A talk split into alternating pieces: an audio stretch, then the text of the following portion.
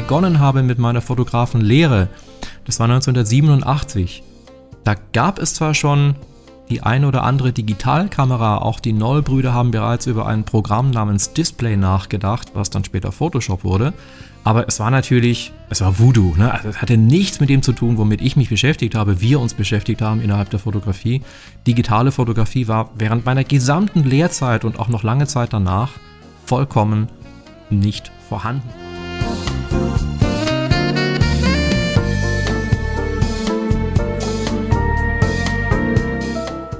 Kreativität hatte er schon als junger Mann in den Genen. Beim Zeichnen mit Tusche und Bleistift stand das Experimentieren im Vordergrund, später kam dann auch die Faszination für Typografie hinzu. Dass diese Leidenschaft später Grundbausteine seines Berufes werden sollten, wusste er zu diesem Zeitpunkt noch nicht. Nach der Schule brannte es in ihm. Er wollte die Welt verbessern und etwas Gutes in einem Job bewirken. Seine Wahl fiel auf das Studium der Veterinärmedizin. Aber seine nur mittelmäßigen Abiturnoten sollten viele Wartesemester nach sich ziehen. Um die Zeit bis zum heiß ersehnten Studienplatz zu überbrücken, traf er eine folgenschwere Entscheidung. Er wurde Fotograf und entdeckte eine neue Welt für sich. Der Wunsch, Tierarzt zu werden, war schnell verflogen und nach der Ausbildung zog es ihm vom heimischen Baden-Württemberg in die große weite Welt. Nach einem kreativen Intermezzo in den Vereinigten Staaten kam er anderthalb Jahre später zurück nach Deutschland und ging nach Berlin. In den Folgejahren vertiefte er seine fotografischen Kenntnisse, entdeckte die digitale Bildbearbeitung für sich und später eine Software, die ihn Bilderwelten erschaffen ließ, die bis dato nur mit großem Aufwand möglich waren. Mit Cinema 4D war die Leidenschaft entstanden, dreidimensionale Welten zu entwickeln und diese mit seiner Fotografie zu kombinieren.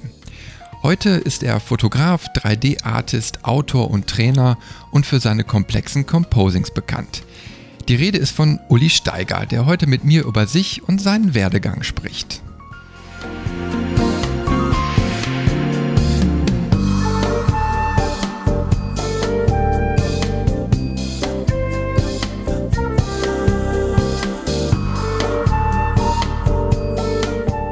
Surrealismus ist ein Genre, das äh, sich durch deine Arbeit seit jeher zieht. Wann hast du begonnen, dich für Kunst zu interessieren? Wenn du jetzt nach Kunst fragst, dann äh, meinst du damit ja die Kunst im Allgemeinen wahrscheinlich und nicht nur den Surrealismus. Für Kunst habe ich mich, ja, jetzt mal ehrlich, ich glaube schon immer interessiert. Also es ist einfach immer schon ein Bestandteil dessen gewesen, was Teil meiner Beschäftigung, meines, meiner, meiner Fantasie ist äh, so wie jedes Kind eben anfängt zu malen, so habe ich mich eben auch für meine eigene Malerei erstmal interessiert. Ne? Malerei, ne? also mein Gesudel damals, äh, wollen wir das mal nennen. Aber ich habe halt nie aufgehört damit. Ne? Ich habe also nicht so wie viele, viele andere Kinder, so mit neun oder zehn Jahren, elf, zwölf, keine Ahnung, mal irgendwann weniger oder gar nicht mehr gezeichnet, sondern ich habe einfach immer weitergemacht und habe dann auch versucht, meinen Stil, ich mal irgendwann wusste, dass es dieses Wort gibt, auszuarbeiten, zu verbessern, Techniken zu erlernen. Also Sprich, ganz kurze Antwort, schon immer. Hattest du denn, äh, ich sag mal, so einen gewissen, so eine Inspirationsquelle, die dich damals irgendwo dahin geleitet hat, äh, so in deiner Schulzeit, Jugend?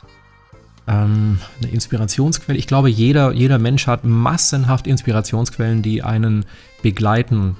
Inspiration ist natürlich erstmal die Tatsache, dass du versuchst, deine Umwelt darzustellen, beziehungsweise dass du versuchst, mit einem Stift irgendetwas, was in irgendeiner Sinn, äh, Weise Sinn ergibt, auf Papier zu bringen.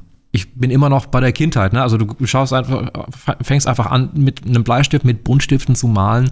Und äh, irgendwann kriegst du raus, hey, wenn ich den Stift so und so führe, dann sieht es ja aus wie ein Pferd oder ein Hund oder eine Blume oder ein Haus und das kann dich ja dann auch weiter inspirieren.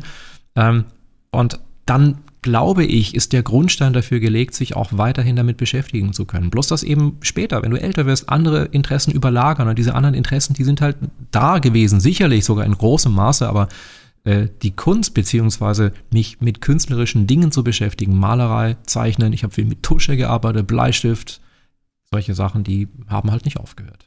Jetzt so gerade beim Surrealismus habe ich gefunden, äh, dass sich dich so der Bereich zwischen 1930 und 1950 irgendwie auch ein bisschen interessiert. Äh, Gibt es denn da einen besonderen Künstler, der dir da, äh, sag ich jetzt mal, im Kopf geblieben ist? Da gibt es eine ganze Reihe Künstler, die mir im Kopf geblieben sind, beziehungsweise die mich dorthin inspiriert, inspiriert haben. Allerdings wirklich, wirklich äh, begonnen, mich damit zu beschäftigen, habe ich erst, als ich angefangen habe zu fotografieren.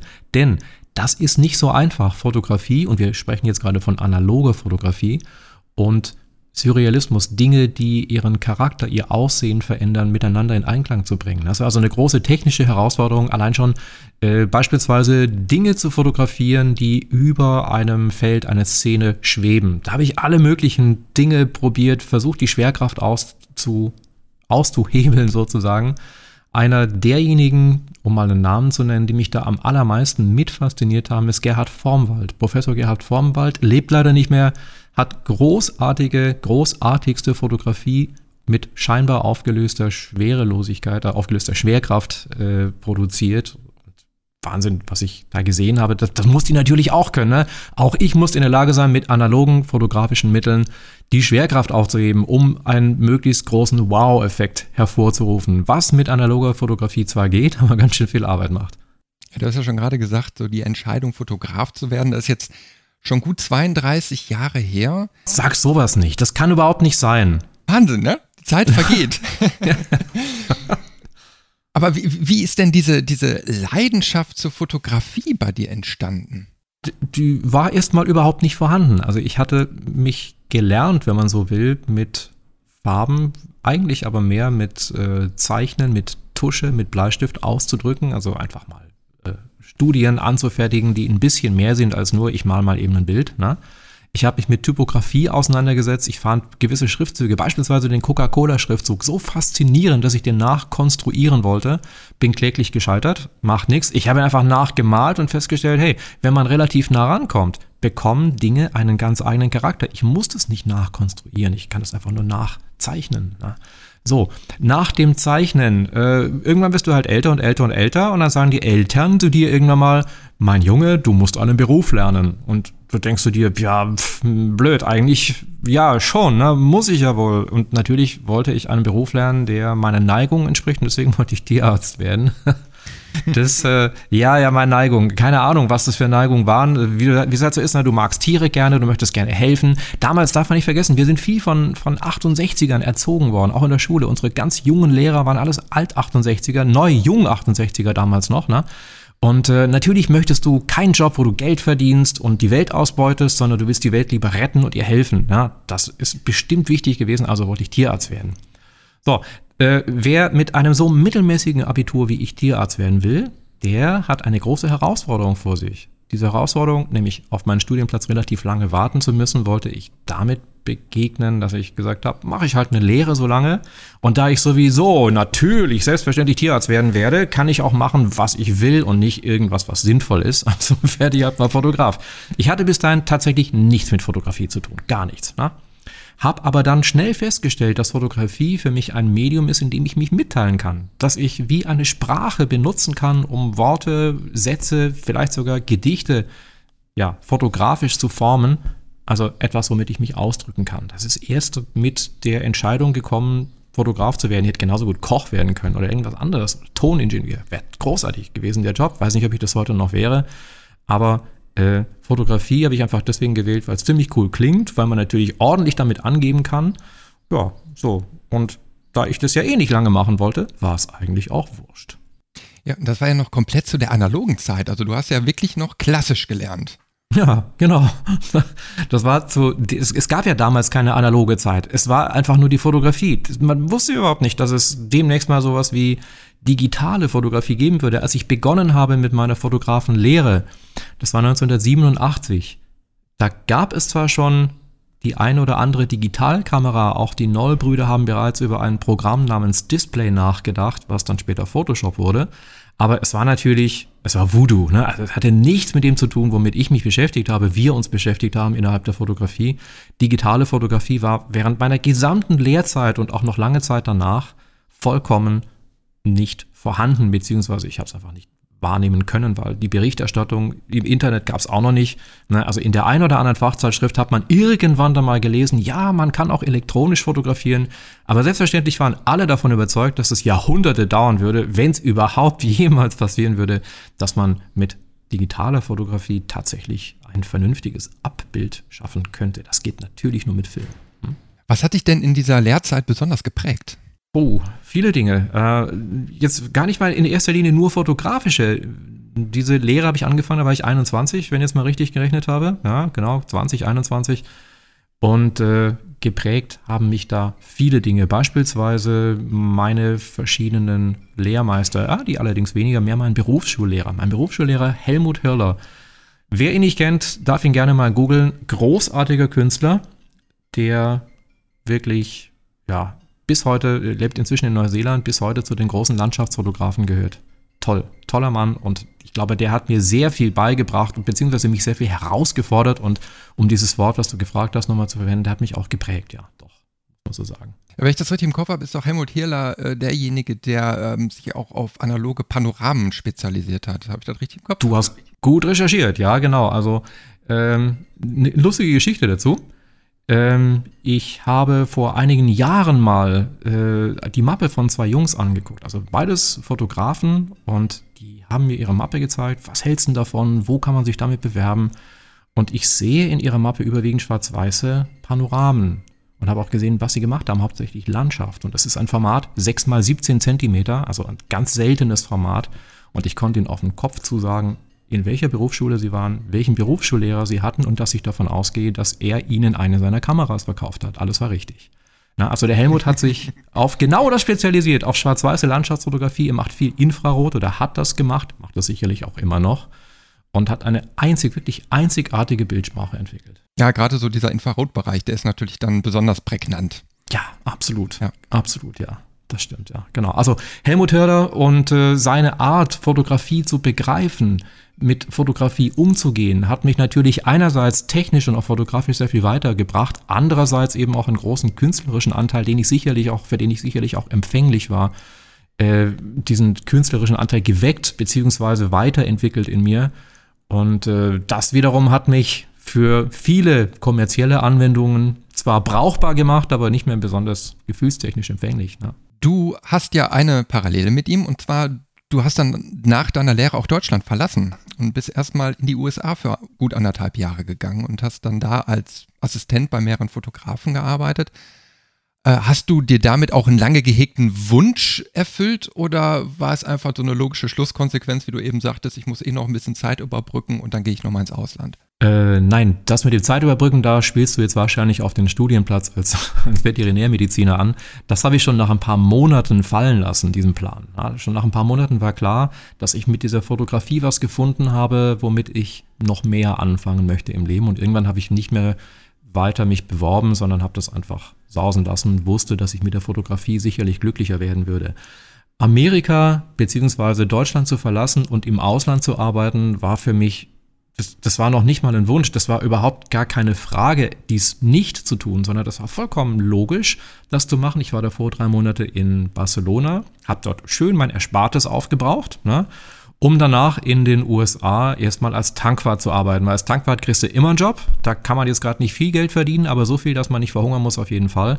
Und in der freien Zeit, sprich nach 16 Uhr, ich habe morgens um 6 Uhr angefangen, 16 Uhr war Feierabend, habe ich mich einfach um Fotografen gekümmert, habe also einen nach dem anderen angerufen, habe denen erzählt, hello, my name is Uli, I'm from Germany, I want to work as an assistant. Na, einfach so äh, die Leute angerufen und die waren natürlich recht erstaunt, haben gesagt, wie jetzt, äh, du kommst aus Deutschland, willst hier arbeiten? Ja, natürlich, weil man im Ausland immer andere Dinge lernt als in der Gasse nebendran. Na? Und so habe ich mir, ja, doch schon, wenn du so willst, den Wunsch, den Wunsch nach dem Ausland erfüllt und den Wunsch, mehr zu sehen, andere Techniken, andere Stile kennenzulernen und auch mit den Leuten zu arbeiten. Ja, ich glaube, in den USA ist es ja auch nochmal so dieser, dieser Lifestyle, der da ja zugrunde liegt, nach dem Motto, du willst arbeiten, du gehst einfach auf die Leute zu, sprichst sie an und du kriegst vielleicht deinen Job. Das ist ja nochmal was ja. anderes, als wie es in Deutschland so klassisch läuft. Äh, ja, ich weiß nicht, ob das heute noch genauso funktionieren würde. Wir dürfen nicht vergessen, das war Anfang der 90er Jahre. Na, das ist schon ein Weilchen her. Aber da hat das tatsächlich so funktioniert. Und wer keinen Job für dich hatte, der hilft dir halt woanders weiter und sagt, du, ich kann dich gerade nicht brauchen, äh, aber mein Freund so und so, der sucht doch immer wieder Assistenten, bewirb dich doch da mal. Na? Das funktioniert oder hat funktioniert in den USA wirklich fantastisch gut. Und da warst du an zwei Locations. Also ich glaube einmal New York und äh, da muss mir jetzt nochmal auf die Sprünge helfen. Du bist auf jeden Fall ein bisschen durchs Land gereist. Naja, ich habe erstmal in, im Großraum New York gewohnt. Der naja, mitunter größere Teil von der, der, äh, der Gegend um New York liegt in New Jersey. Und äh, dort habe ich erstmal gewohnt, habe aber dann auch für Fotografen in der Gegend, vor allem aber auch für, für Fotografen in New York gearbeitet. Das, die meisten waren Werbefotografen. Na, das ist genau auch das, was ich eigentlich machen wollte, weil viele von denen ihre Arbeit sehr künstlerisch aufgefasst haben, sehr viel stärker spezialisiert waren als die Fotografen in Deutschland, die ich kannte. Und da konnte ich mir dann quasi rauspicken, irgendwann, was mich am meisten fasziniert, was mir am meisten gefällt. Ich hatte bald so viele Kontakte, dass ich gar nicht mehr alle Jobs machen konnte. Ja, also bis ich dann Neil Molinaro kennengelernt habe, der in New Jersey ansässig war zu der Zeit, für den ich ein Dreivierteljahr, fast ein Jahr als First Assistant gearbeitet habe. Der hat mich dann wirklich geprägt. Das kann man nicht anders sagen. Ja. Was war bei ihm so das Besondere? Als Beispiel kann ich dir folgende Geschichte nennen. Neil hat erstmal, erstmal war er Perfektionist. Er hat äh, beispielsweise einen Job bekommen von der Agentur, da mussten wir ein Krankenhauszimmer nachbauen. Ja, hat er, haben wir natürlich im Studio gemacht, alles aufgebaut. Neil hat ein Testbild geschossen. Test heißt nicht Polaroid, sondern Test heißt selbstverständlich Minimum 4x5 Inch Color Dia und hat das an die Agentur geschickt, um das Setting zu zeigen. Dann ruft die Agentur an und sagt, hey, schon ziemlich gut, da müssen wir nicht mehr sehr viel dran machen, klasse Job. Ja, und das war nur der Test. Ja, wir haben dann fast eine Woche an diesem Bild gearbeitet. Unter anderem hat Neil die Werke von Mauritz Escher, Escher ist vielen Leuten als niederländischer Grafiker bekannt, nachfotografiert. Er hat also mit analogen Mitteln, wir sind immer noch in der analogen Fotografie, Dinge nachfotografiert, die überhaupt nicht möglich sind eigentlich überhaupt nicht möglich sind, äh, in zwei Dimensionen darzustellen. Ne? Also wer Escher kennt, der weiß, dass der unmögliche Grafiken produziert hat. Und das fotografisch umzusetzen, das ist eine riesige Herausforderung, speziell im analogen Bereich. Geht auch wieder Richtung Surrealismus, das immer wieder. Ne? Und äh, zu sehen, wie er das macht und mit welchen miesen analogen Tricks er da gearbeitet hat, um fantastische Ergebnisse rauszuholen, das hat mich nicht nur geprägt, das hat mich umgeprägt, wenn du so willst. Da war plötzlich überhaupt gar kein Platz mehr für kommerzielle Fotografie. Äh, das musste ich dann erst wieder lernen in Deutschland, dass man davon ja auch leben muss. Aber von Neil habe ich viele Dinge, viele Techniken, viel über Licht gelernt auch. War denn da die Arbeit speziell eher so auf die Dunkelkammer ausgerichtet oder war es allein schon der Setaufbau? Naja, die Dunkelkammer äh, hat auch zu der Zeit schon üblicherweise nur im Schwarz-Weiß-Bereich stattgefunden. Wenn du Farbe gemacht hast, hast du entweder Farbdias fotografiert, da brauchst du keine Dunkelkammer, da musst du einfach nur den Film in einer sehr kleinen Dunkelkammer einlegen und entwickeln. Aber Farbabzüge habe ich zwar gelernt, ich kann das, ich kann Farbabzüge herstellen in der Dunkelkammer, brauchst aber einen riesen Aufwand, extrem genaue Temperaturen. Das war zwar ja, nett, das mal zu sehen, das habe ich auch gemacht dort, aber der Aufwand und das, was mich am meisten fasziniert hat, bezog sich dort eigentlich zu 95 Prozent auf die Fotografie das, den Setbau, die Beleuchtung, die verschiedenen Lichtarten, seine Art und Weise, Weichzeichner für verschiedene Lichtquellen einzusetzen, mit Mehrfachbelichtungen zu arbeiten, um nach und nach das Bild aufzubauen. Das sind eher die Dinge, die ich dort gelernt habe, beziehungsweise wo ich dabei war. Und ab und zu auch mal eine 100-Stunden-Woche hatte. Ne? Also das, auch das ist schon mal drin. Das ist dann etwas, was man nicht jeden, jede Woche braucht, aber ab und zu ja, unter Druck zu arbeiten. Auch das, also unter Zeitdruck Dinge trotzdem kreativ auszuklügeln, nicht nachzulassen, nicht zu sagen, wird schon reichen, sondern so lange zu arbeiten, bis es uns selber auch gefallen hat. Das sind die Dinge, die ich dort gelernt habe. Mit diesen ganzen Kenntnissen und Erfahrungen bist du dann aber auch wieder zurück nach Deutschland gegangen und dann direkt nach Berlin. Ja, er hatte mir das angeboten. Er hat mir angeboten, ich könnte Teilhaber beim werden, aber äh, das wäre auch eine gute Idee gewesen, wenn ich nicht eigentlich den Wunsch gehabt hätte, sowieso nach anderthalb Jahren wieder zurück nach Deutschland zu gehen. Na, ich habe mir jetzt tatsächlich überlegt, dort zu bleiben, aber ja, bin dann doch lieber zurückgekommen nach Deutschland und dann relativ schnell nach Berlin gegangen, genau. Aber wa warum gerade Berlin? War Baden-Württemberg nicht schön? Baden-Württemberg ist immer noch schön und da, wo ich herkomme, ist es sogar ganz besonders extrem schön. es ist schon toll dort, aber äh, stell dir das vor, du kommst aus der Kleinstadt, du lebst dann erstmal ein Vierteljahr in Barcelona, dann anderthalb Jahre in der Metropolitan Area von New York City, da möchtest du einfach nicht zurück in die Kleinstadt. Also wollte ich nicht. Ne? Abgesehen davon waren viele meiner Freunde nach Berlin gegangen. Äh, zu der Zeit, wenn ich das mich, mich da richtig daran erinnere, waren sowieso die Schwaben, na, Schwaben, ich, Schwaben, Schwabenmann, na, komm, aus Schwaben, die größte Minderheit direkt nach, den, nach der türkischen äh, Minderheit. Äh, also Schwaben und Berlin, das hat immer schon eine relativ hohe Anziehungskraft gehabt. Ja, und nicht wegen der Kehrwoche, nein. so, also Berlin, meine Freunde waren dort, da gab es einen Job, der halbwegs interessant klang. Wunderbar. Ist für dich Berlin eigentlich so die kreative Stadt schlechthin? Ich weiß nicht, ob es sowas gibt wie eine kreative Stadt. Eine Stadt wird ja unter anderem dadurch geprägt, dass es dort Aufträge für Fotografen, für Kreative gibt. Äh, sprich in Köln und Umgebung viele Fernsehsender, Düsseldorf, Hamburg, Verlagshäuser bzw. Mode.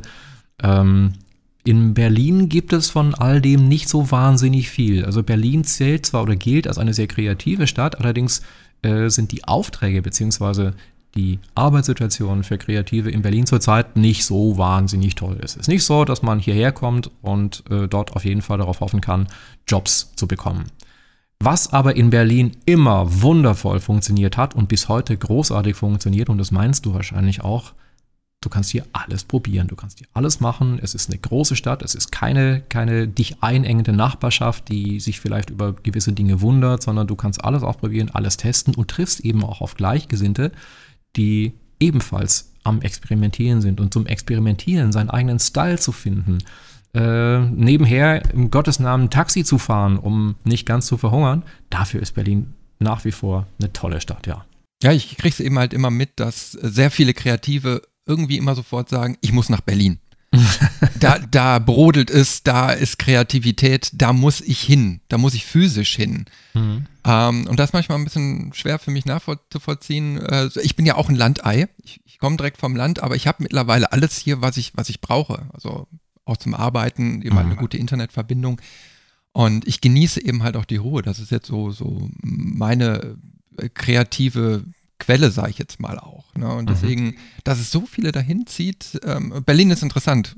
Ich war schon oft da, ganz toll, aber ich verstehe nicht, warum alle unbedingt dahin müssen. Ja, äh, stell dir vor, du hast vielleicht Ideen, weißt noch gar nicht genau, wo du hin willst. Bei mir war es ja so, ich wusste, ich möchte mich gerne unbedingt weiterhin mit Fotografie beschäftigen. Jetzt weißt du das aber noch nicht genau. Was für Mischformen gibt es denn da? Womit kann man Fotografie denn noch kombinieren? Ist es vielleicht etwas, äh, was mit in, in Verbindung mit äh, Schauspiel machbar ist? Ist es vielleicht so, dass du dort irgendjemand triffst, der genau das braucht, was du machst, nur eben ganz anders? Ähm, diese Wahrscheinlichkeit, auf Leute zu treffen, die mit dem, was du machst, etwas anfangen können oder die dir auch eine Projektionsfläche bieten, um deren eigene Kunstkreativität weiterzuentwickeln, ist natürlich größer in einer großen Stadt und noch mal ein Stück größer in Berlin als in anderen großen Städten, die ja, nenne ich mal, saturierter sind, gesättigter sind, wo viel Etablissement sich ausgebreitet hat, wo Dinge funktionieren, weil sie immer schon so funktioniert haben oder weil sich die Strukturen dorthin entwickelt haben. In Berlin gibt es Strukturen, die sich permanent neu erfinden, die permanent anders sind als das, was du gestern auch vorgefunden hast. Immer wieder entdeckst du neue Sachen und kannst dich daran messen, kannst daran äh, versuchen, größer zu werden. Ja. Habe ich, glaube ich, genug Werbung gemacht für Berlin. Ja, Berlin, ja, jeder muss nach Berlin. Jeder, der sich dazu berufen fühlt, muss dahin. Aber natürlich heißt das nicht, wenn du nicht in Berlin bist oder in Berlin gewesen bist, dass du dann äh, nicht weiterkommst, wie man an dir ja sieht. Du wohnst nicht in Berlin und bist trotzdem, was du bist. Also muss man nicht unbedingt. Aber wer in eine große Stadt will oder wer experimentieren will, ist hier auf jeden Fall gut aufgehoben. Machen wir nochmal einen kleinen Schritt zurück. Ähm, du bist aus Deutschland zurückgekommen und hast dann aber trotzdem irgendwann nochmal die Schulbank gedrückt bist zwar da nicht Tierarzt geworden, aber du hast dich dann nochmal weitergebildet zum Fotografenmeister und Fototechniker.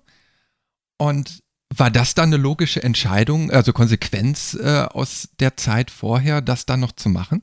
Nein, überhaupt nicht. Äh, es war nur so, das musst du dir jetzt mal so rum vorstellen, ähm, keine digitale Fotografie, kein Internet, kein Instagram, nichts davon gab es, weil wir Anfang der 90er Jahre hatten. Also ich bin 93 nach Berlin gekommen, da gab es bereits das Internet, aber es hat einfach nicht die Bedeutung gehabt und war etwas, was hauptsächlich irgendwelche Freaks gemacht haben. Darüber Kontakte zu knüpfen. Ne? Wir reden vom Internet, naja, 1.0, wenn man es mal so nennen möchte, war kaum möglich. Ne? Ich bin also auch, wie vorhin schon mal angedeutet, ich bin tatsächlich Taxi gefahren, um Geld zu verdienen.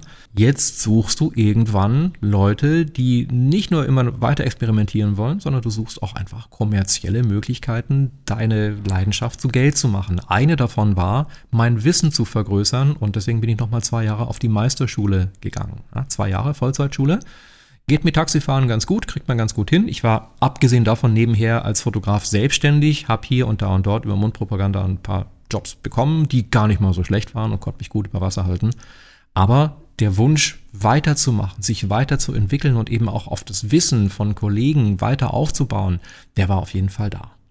Letztlich hat mir die Meisterschule nicht sehr viel Wissen eingebracht, denn ich war vorher schon, wie ich dann feststellte, relativ weit äh, in der Gestaltung, aber auf jeden Fall hat mir die Meisterschule die Möglichkeit gegeben, nochmal zwei Jahre in relativer finanzieller Sicherheit zu fotografieren. Und fotografieren lernst du nur durch Fotografieren. Also die Zeit zu haben, zu fotografieren, fotografieren zu gehen, äh, in einem Studio zu arbeiten. Natürlich hat mir dort ein Studio zur Verfügung. Diese, diese Zeit ist, ist wirklich großartig gewesen und sehr notwendig, um meinen Stil ja, dem mal ein Stückchen näher zu kommen, überhaupt mal zu begreifen, was Bildsprache ist, wie man die entwickelt. Und das konnte ich in der Zeit, glaube ich, ganz gut. Und in der Zeit kam aber auch die digitale Bildbearbeitung dazu, richtig? Richtig, genau. Äh, ich habe das zweite Mal, das erste Mal bereits in den USA auf einer Messe Photoshop gesehen, ohne zu wissen, was es ist. Und mich erst zwei Jahre später daran erinnert, dass diese, diese in Mosaiksteinchen aufgelösten Bilder, die ich auf einem Monitor sehen konnte, dass die wohl was mit elektronischer Bild Bearbeitung zu tun haben. Ja. Äh, zum zweiten Mal in Kontakt kam ich dann in Berlin, weil auf unserer Meisterschule gab es einen Computerraum, da standen sogar Macintoshs drin. Aha, man lernt, Macintosh ist der Rechner für die Kreativen. Ne? Ja, habe ich so gelernt damals.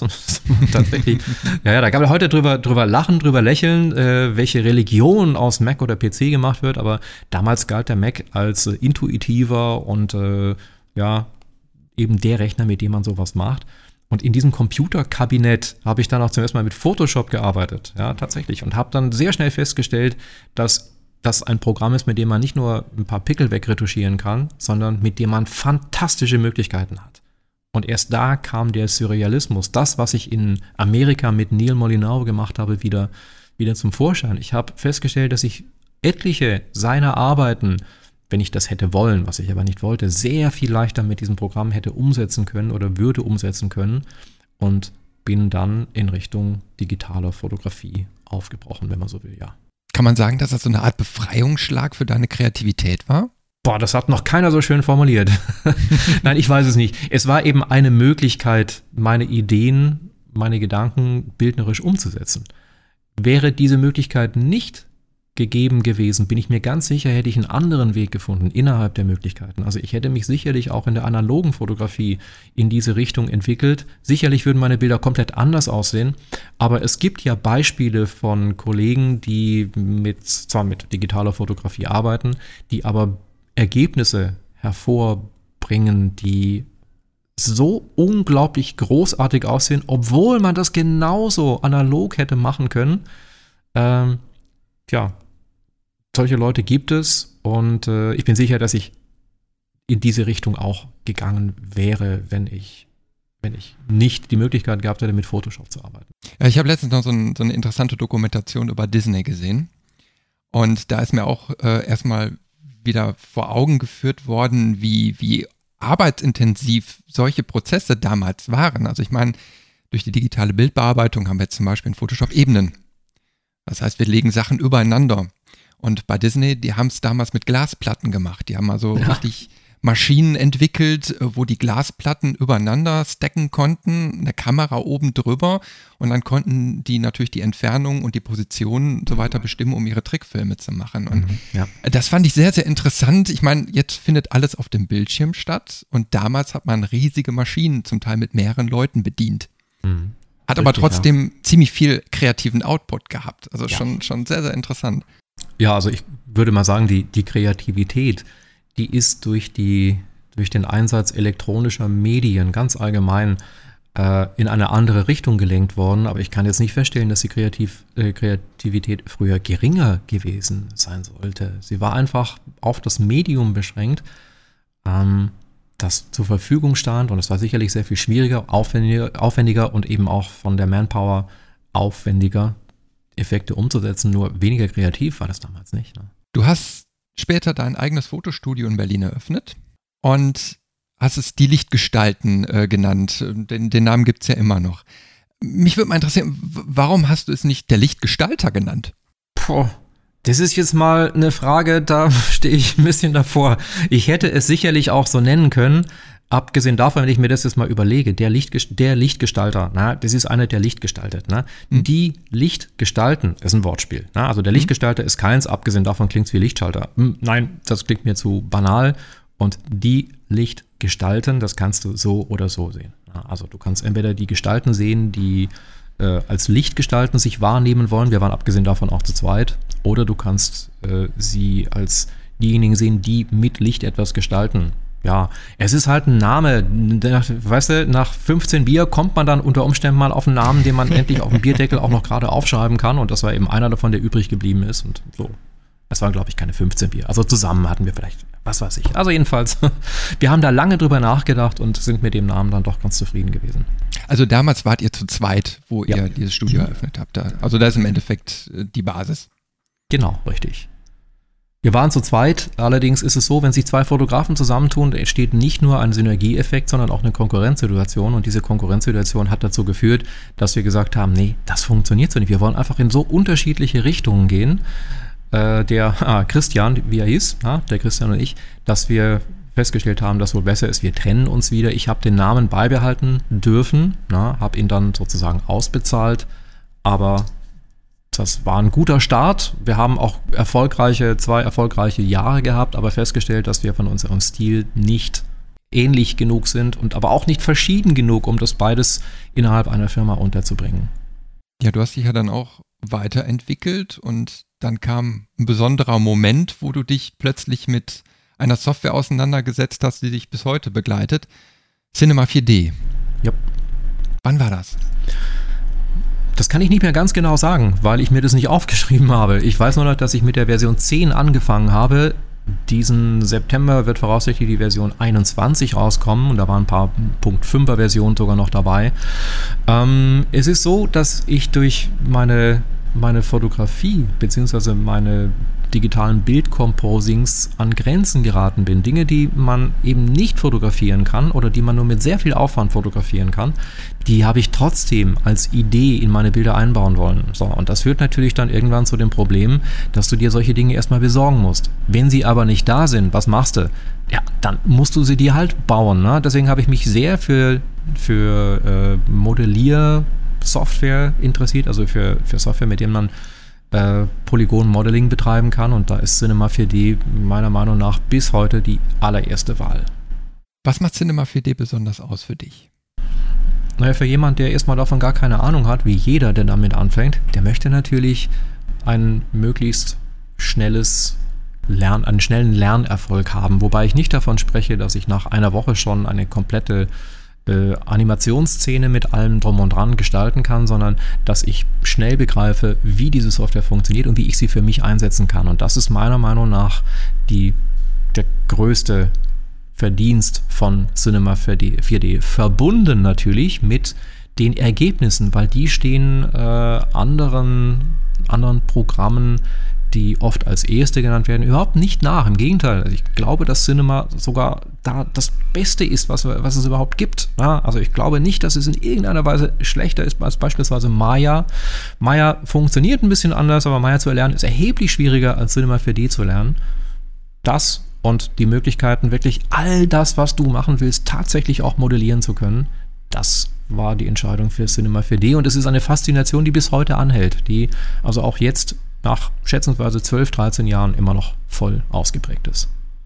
Ja, ich habe deswegen äh, so, so explizit nachgefragt, weil ich habe die gleichen Erfahrungen mit Cinema 4D gesammelt. Mhm. Ähm, ich hatte mir damals auch mehrere äh, Programme mal aus Interesse angeschaut. Ja, und, macht man, ne? Ja. ja, ja ne? Also da, da, da ne? man, man, guckt sich die an und Cinema 4D war damals schon bei der, in der Entstehungszeit äh, komplett anders als alle anderen. Es war einfacher, es war technisch besser. Und äh, wie du schon sagst, du hast eine relativ steile Lernkurve und Erfolgserlebnisse. Und was mich an, an äh, Cinema 4D auch äh, so fasziniert hat, die haben es damals in der Entstehungszeit auch, war es auf Multiplattformen ausgelegt. Also die hatten PC, ich glaube Mac war auch direkt mit dabei, sogar selbst damals, ich weiß nicht, ob du jemals mit dem gearbeitet hast, ein Amiga. Äh, selbst da gab es Cinema 4D für. Und äh, selbst da ja, waren die, ja. Ja waren, also in Gab's, ne? Diskettenversion, ja, ja, muss man sich mal vorstellen. Mhm. Äh, selbst das hat sehr, sehr gut äh, funktioniert. Und ich fand es interessant, wie sich Cinema 4D so über die Zeit entwickelt hat. Mhm. Ähm, und aber immer noch diesen einfachen Grundcharakter beibehalten hat. Das ist natürlich mittlerweile sehr komplex geworden, ist klar. Man kann da sehr, sehr viel mitmachen, auch die ganzen Physikgeschichten, die da mittlerweile eingeflossen sind. Aber ja. um erstmal bauen zu können, um Perspektive zu machen und so weiter, ist bei Cinema 4D immer sehr, sehr gut gelöst gewesen, finde ich. Ja, da stimme ich dir jetzt, stimme ich dir zu 100% zu, ja, genau so. Kommen wir noch mal kurz auf einen anderen äh, Teilaspekt. Und zwar, äh, wir hatten uns vor einiger Zeit ja schon mal vor dem Podcast unterhalten. Mhm. Und dabei hast du mir verraten, äh, dass du, dass dir bei deinen ganzen Auszeichnungen in deiner Karriere eine Sache besonders im Kopf geblieben ist. Denn du hast 2004 beim Dogma Award teilgenommen. Mhm. Was ist damals passiert? Ich habe teilgenommen und habe gewonnen. Was, was willst du denn wissen? Nein, was, was genau das mit dir gemacht hat. Naja, sagen wir mal so, ich habe an, an einer ganzen, ganzen Reihe verschiedener Wettbewerbe teilgenommen mit der damals noch verhältnismäßig, verhältnismäßig jungen Disziplin des digitalen Bildcomposings. Ja. Allerdings ist es bei, beim Dogma Award so gewesen, dass äh, ich nicht nur, ich, nur, nur nicht mal den ersten, ich glaube nur den zweiten Platz dafür in zwei Kategorien gewonnen habe beim ersten Mal, sondern mit der Redaktion in Kontakt gekommen bin, den Christoph Künne, den Doc Baumann kennengelernt habe. Letztlich haben wir uns ja auch so kennengelernt und äh, das führte zu einer Freundschaft, speziell bei Christoph, den ich verhältnismäßig häufig sehe, immer wenn er in Berlin ist zumindest und dann auch wiederum zu seiner Anfrage, willst du nicht für die Dogma schreiben? Ne? Also habe ich begonnen für die Dogma zu schreiben und irgendwann kam er mit der Spezialaufgabe um die Ecke. Wir wollen eben auch ein bisschen über den Tellerrand von Photoshop hinausschauen. Ne? Wir reden jetzt von einer Zeit von deutlich mehr als, als, naja, so ungefähr zehn Jahre ist es her. Zehn, zwölf Jahre willst du nicht vielleicht auch über Cinema 4D mal ein bisschen schreiben. Ne? So, und so habe ich begonnen, äh, für die Dogma zu schreiben das macht natürlich schon was mit dir, ne? wenn du immer wieder äh, gefeatured wirst, sozusagen, immer wieder in diesem Heft bist, daraufhin auch Anfragen bekommst, damit äh, assoziiert wirst, dass du dich nicht nur mit Bildbearbeitung, sondern eben auch mit 3D-Daten beschäftigst. Und ja, diese, diese Freundschaft hält bis heute an. Und äh, sie ist, glaube ich, für beide Seiten ganz fruchtbar. Ja, mittlerweile ist 3D ja auch in Photoshop eingeflossen. Wie siehst du das? Ist Photoshop für 3D geeignet? Naja, also bereits in der Version CS3 gab es die erste 3D-Version, beziehungsweise eine, eine, ja, ein, ein bisschen einen Programmteil, den man 3D nennen kann. Ähm, ich muss leider sagen, dass, dass äh, dieser 3D-Teil von Photoshop zwar einiges könnte, aber nicht weiterentwickelt wird. Ne? Das sind Bugs drin, die seit Jahren drin sind und äh, da kümmert sich auch niemand mehr drum, weil es inzwischen ein anderes Programm gibt, äh, Dimensions, mit dem man auch verhältnismäßig einfache 3D-Aufgaben erledigen kann. Ähm, was die Programme können, der 3D-Teil von Photoshop könnte, wenn man ihn endlich mal weiterentwickeln würde, beziehungsweise was Dimensions kann, das ist für das bisschen, was man dafür wissen muss, recht reizvoll, muss man wirklich sagen. also da könnte man sogar, ja, den, den Einstieg in 3D könnte man über diese beiden Programme, über den 3D-Teil von Photoshop oder über Dimensions tatsächlich wagen, um erste Erfahrungen zu sammeln. Allerdings muss man auch ehrlicherweise sagen, äh, diese Programme können schätzungsweise wirklich nur grob geschätzt, weniger als ein Prozent von dem, was Cinema 4D kann. Ja, also sie sind für viele Dinge eben, ja, sie sind einfach gehalten, aber eben aus diesem Grund leider auch äh, von den Möglichkeiten, die Cinema 4D bietet, äh, weit entfernt. Was würdest du sagen, wenn man jetzt in Cinema 4D einsteigt? Wie lange braucht man, um so einen, ich sag mal, produktiven Level erreichen zu können? Kommt natürlich sehr darauf an, was man machen möchte. Ich würde sagen, es ist, äh, um das mal besser vergleichen zu können, dass man das, dass das jeder für sich, für sich äh, einordnen kann. Ich mache mal einen Vergleich mit dem Schachspielen. Ne? Ich weiß gar nicht, wie viele Figuren das im Schach sind. Es ist halt die, die Bauernreihe vorne, dann, was haben wir denn alles? Den Turm, Läufer, den Springer. König, Dame, na, wie viel sind es denn ungefähr? Keine Ahnung, sechs, sieben Figuren, sowas. Äh, es ist verhältnismäßig einfach zu lernen, wie diese Figuren ziehen dürfen oder gezogen werden dürfen. Das heißt, man kann jemanden, naja, ich würde mal sagen, ungefähr in einer Stunde das Schachspiel beibringen. Ne? Und danach kann man Schach spielen. Ganz einfach. Danach kannst du mit jemandem, der vielleicht auch nur eine Stunde in der Anführung bekommen hat, einen lustigen Schachabend machen und man kann sich gegenseitig bzw. in seinem eigenen Spiel immer weiter verbessern. Und genauso ist es auch mit Cinema. Du brauchst schätzungsweise circa zwei Tage, um in diesen zwei Tagen Grundbegriffe zu lernen. Natürlich und deswegen auch der Vergleich zum Schach ist es so, du kannst nach zwei Tagen noch kein Meister sein. Das ist wie beim Fotografieren. Du kannst erst, wenn du viel, viel, viel, viel, viel, viel mit diesem Programm arbeitest, äh, die Tiefe der Strukturen erkennen und die Möglichkeiten, die du hast. Und deswegen glaube ich, nach zwei Tagen kann man produktiv sein. Man kann einfache Objekte bauen, einfache Szenen bauen, sogar einfache Animationen bauen. Aber erst nach ja, je nachdem, wie viel Zeit man eben mit diesem Programm verbringt, nach mehreren Wochen, Monaten oder gar Jahren, stellt man fest, dass man immer besser wird. Kommen wir nochmal so ein bisschen auf deine Arbeit oder auf dich äh, zurück. Äh, wir haben jetzt gerade gemerkt, du, du äh, fotografierst, du, du machst Bildbearbeitung, du machst 3D, du bist Autor und du gibst dein Wissen auch noch weiter. Und über allem bist du natürlich auch noch Unternehmer. Aber wie schaffst du es, all diese Sachen wirklich unter einen Hut zu bekommen. Das ist ja zeitlich auch alles sehr, sehr aufwendig. Das stimmt, aber das ist ungefähr so, wenn du einen Schnitzel gegessen hast, dann passt immer noch ein Eis hinterher, ne? Weil das läuft in die Ritzen. Hat man früher gesagt. Ich weiß nicht, ob das stimmt. Was ich damit sagen will, was ich damit sagen will, die Dinge greifen ja ineinander.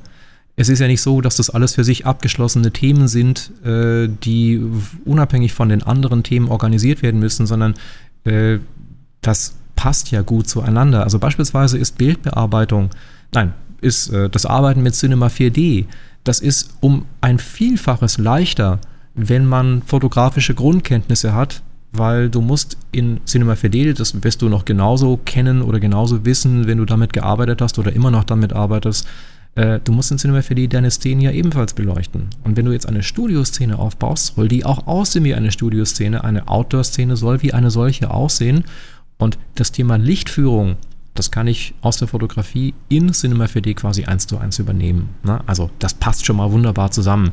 Dann, äh, ja, Fotograf bin ich immer noch und ich fotografiere natürlich auch für meine eigenen Composings. Allerdings ist das vom zeitlichen Aufwand lang nicht mehr zu vergleichen mit dem, als wenn ich hauptsächlich fotografische Aufträge hätte. Also die Fotografie, äh, die bezieht sich, die wird sehr, sehr zielstrebig genau auf das hin äh, zugespitzt, was ich denn für meine Szenen brauche. Ne? Und deswegen passen die Sachen wunderbar zusammen und sind nicht unbedingt voneinander zu trennen. Und deswegen kriegt man auch alles ganz gut unter einen Hut. Kreativität ist jetzt dein Kapital. Wo holst du eigentlich deine ganzen Inspirationen her? Aus der Realität. Eigentlich ist wirklich fast alles, was mir einfällt, irgendwo mit der Realität verbunden, mit dem verbunden, was uns jeden Tag umgibt. Wenn ich mir vorstelle, was ich jeden Tag so an Wahnsinn sehe, an Dingen sehe, die, die, die für uns zwar vollkommen normal sind, weil wir sie jeden Tag um uns haben, aber mal bezogen auf wie die Erde früher ausgesehen hat, als es noch keine Menschen gab, totaler Wahnsinn sind. Ich rede einfach mal von einem ganz normalen Flugzeug, einem Schiff, was 350 Meter lang ist. Äh, diese ganzen technischen Dinge beispielsweise, die sind, wenn du es mal so rum betrachtest, vollkommen unbegreiflich. Ja. Und diese Unbegreiflichkeit, die versuche ich äh, dahingehend umzusetzen, dass ich sie mit vollkommen banalen Dingen mische, beziehungsweise die normalen Dinge wie eine Landschaft, den technischen Errungenschaften gegensetze und daraus kann dann schon ein Wow-Effekt werden. Du kannst dir mal Folgendes vorstellen. Stell dir vor, es gäbe keine Wolken. Noch nie hat irgendein Mensch Wolken gesehen. So, und jetzt plötzlich ist die erste Wolke am Himmel. Na, guckst du die an, eine riesige Cumuluswolke. Du hältst das für das größte Naturschauspiel, was dir jemals begegnet ist. Sowas hast du noch nie gesehen. Was für ein Wahnsinn. Trotzdem ist es eigentlich nur Wasserdampf.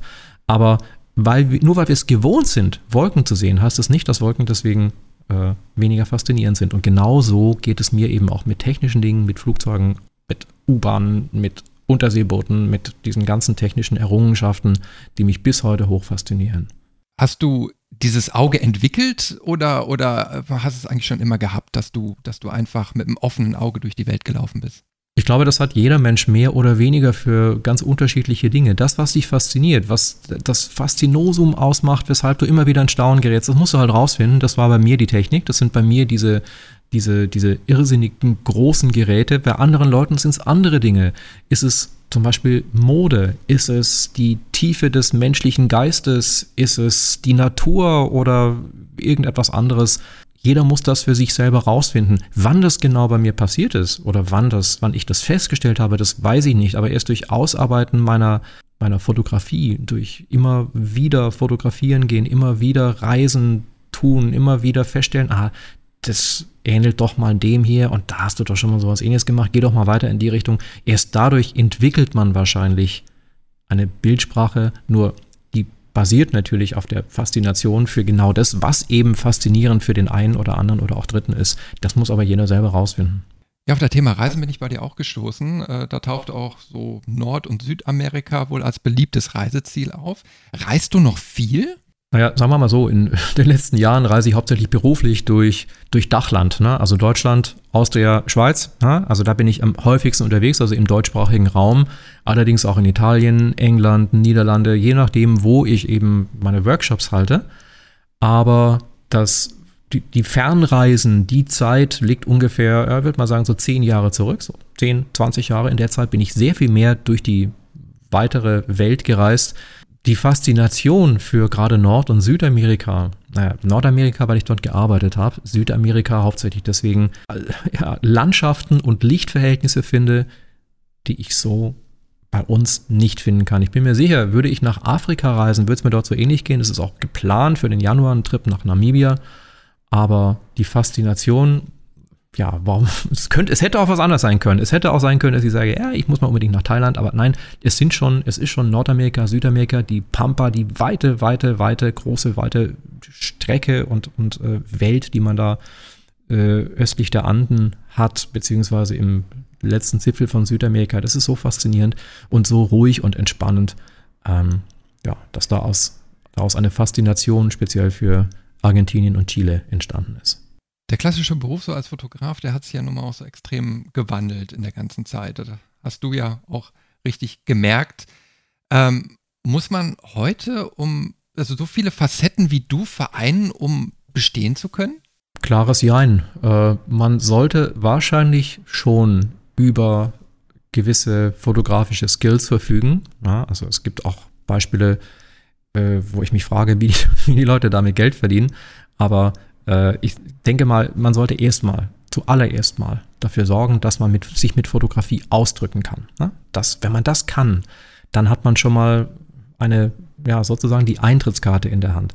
Jetzt muss man das natürlich noch versuchen, irgendwie kommerziell anzupassen, wenn man auch wirklich davon leben möchte. Und dazu muss man nicht unbedingt diese Bandbreite haben, aber man sollte in der Lage sein zu verstehen, was Leute, die Fotografie kaufen, was die denn wirklich brauchen.